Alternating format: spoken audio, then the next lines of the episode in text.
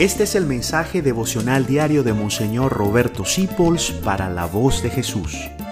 Queremos que la sangre de Cristo no se derrame en vano. Paz y bien, hoy vamos a hablar de una santa que es muy conocida en los Estados Unidos, pero raramente poco conocida en América Latina.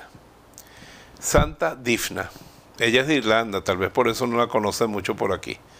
Ella era hija de un rey que era pagano, era pagano. Y a pesar de, ser hija de ese rey pagano, ella se hizo cristiana. Había un sacerdote que la estaba formando. Y ella era muy bonita y su mamá también. Llegó un momento en que desgraciadamente se murió su mamá. Y el papá, que era un ser perverso, loco, oscuro, malvado, se enamoró de su hija. Y cuando ella vio ese intento del padre de abusarla y de ser incestuoso, ella huyó con el sacerdote y se escondió lo más lejos posible en un monasterio para que no la encontrara. Y el papá la buscó y la buscó y la buscó hasta que la encontró. Y en el momento que la encontró, Disney ya era una santa. Había seguido las indicaciones del sacerdote, había desarrollado sus virtudes. Era un alma llena de luz, de vida. No se quedó en el trauma tan terrible que le tocó vivir.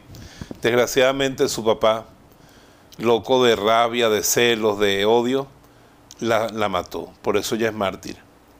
Pero se convirtió en la santa de los enfermos mentales. Y por eso me interesa tenerla mucho en esta serie. Yo le pido mucho a Santa Disna que me ayude en el ministerio de sanación interior, porque la redención de Cristo nos libra del pecado, pero la sanación interior nos ayuda a reconciliarnos con nuestra historia y a superar los traumas y a ser santos y amar a pesar de eso, a que los traumas no nos impidan amar abres el corazón de Santa Disna y te vas a encontrar allí el perdón, la misericordia con su propio papá, aunque él fue una persona tan terrible. Entonces pidámosle a Santa Disna que nos bendiga, que nos ayude a perdonar y que no permita que el abuso y tantas cosas oscuras nos destruyan, sino que con el perdón, el amor, el tiempo y los ojos fijos en Cristo podamos levantarnos como ella se levantó y llegar como ella a ser grandes santos. yo te pido hoy, Señor, que nadie abuse a nadie más.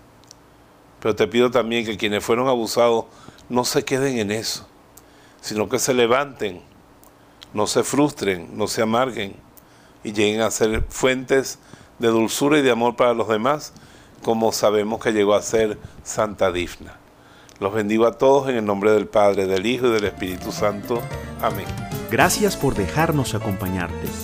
Descubre más acerca de la voz de Jesús visitando www.lavozdejesús.org.be. Dios te bendiga rica y abundantemente.